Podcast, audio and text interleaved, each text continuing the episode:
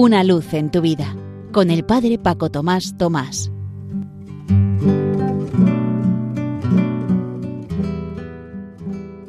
Queridos amigos de Radio María, os saludo muy cordialmente desde la parroquia San José en Las Matas, cerca de Madrid.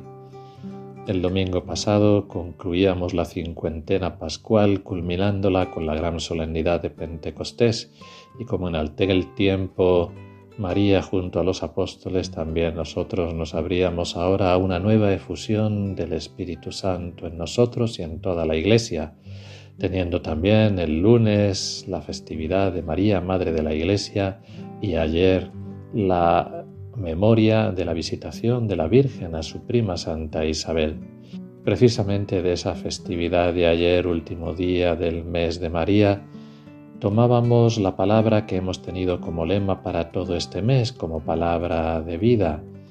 Y hoy, empezando un nuevo mes en la festividad de Jesucristo, sumo y eterno sacerdote, os propongo otra palabra para que nos sirva de norte Está tomada del domingo próximo, fiesta de la Santísima Trinidad, en su segunda lectura de la carta segunda de San Pablo a los Corintios, capítulo 13, versículo 11.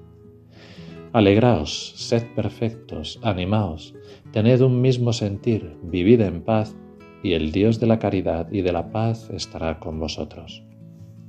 El apóstol Pablo ha seguido con amor el desarrollo de la comunidad cristiana en Corinto, la ha visitado y sostenido en momentos difíciles.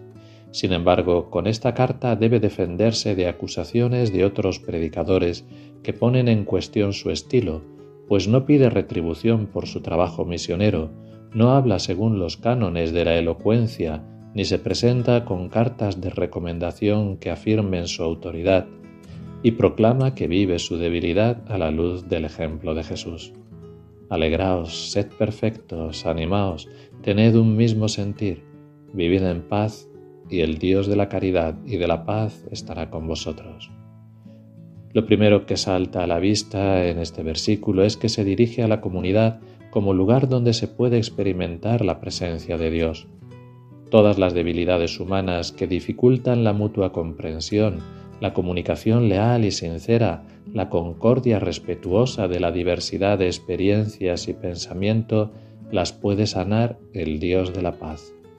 Pablo sugiere comportamientos coherentes con las exigencias del Evangelio, procurar realizar el proyecto de Dios en cada uno y en todos como hermanos y hermanas, comunicar el amor de Dios que hemos recibido, cuidar unos de otros, compartiendo las aspiraciones más profundas, acogerse, ofreciendo y recibiendo misericordia y perdón, alimentar la confianza y la escucha. Son opciones libres que a veces requieren la valentía de ser signo de contradicción respecto a la mentalidad corriente. Repito de nuevo la frase para que la vivamos y no nos olvidemos. Alegraos, sed perfectos, animaos, tened un mismo sentir, vivid en paz y el Dios de la caridad y de la paz estará con vosotros. Para vivir esta palabra de vida, miremos, como Pablo, el ejemplo y los sentimientos de Jesús que vino a traernos su paz. Y esta no es sólo ausencia de guerra, de disputas, divisiones o traumas, es plenitud de vida y alegría, salvación integral de la persona, libertad, fraternidad, ¿Y qué hizo Jesús para darnos su paz? Pagó en persona, medió entre los contendientes, cargó con los odios y las separaciones, derribó los muros que separaban los pueblos. Construir la paz requiere un amor fuerte, capaz de amar incluso a quien no nos corresponde, de perdonar, de superar la categoría del enemigo, de amar la patria del otro como la propia, Además, exige de nosotros un corazón y unos ojos nuevos para amar y ver que todos son candidatos a la fraternidad universal. Así pues, amigos de Radio María, repito la frase que se nos quede en la memoria y la repitamos a menudo todo el mes.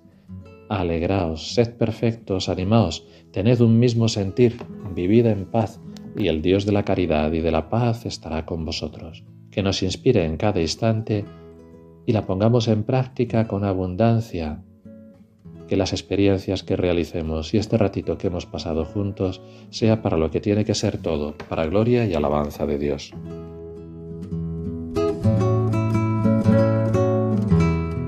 una luz en tu vida. Con el Padre Paco Tomás Tomás.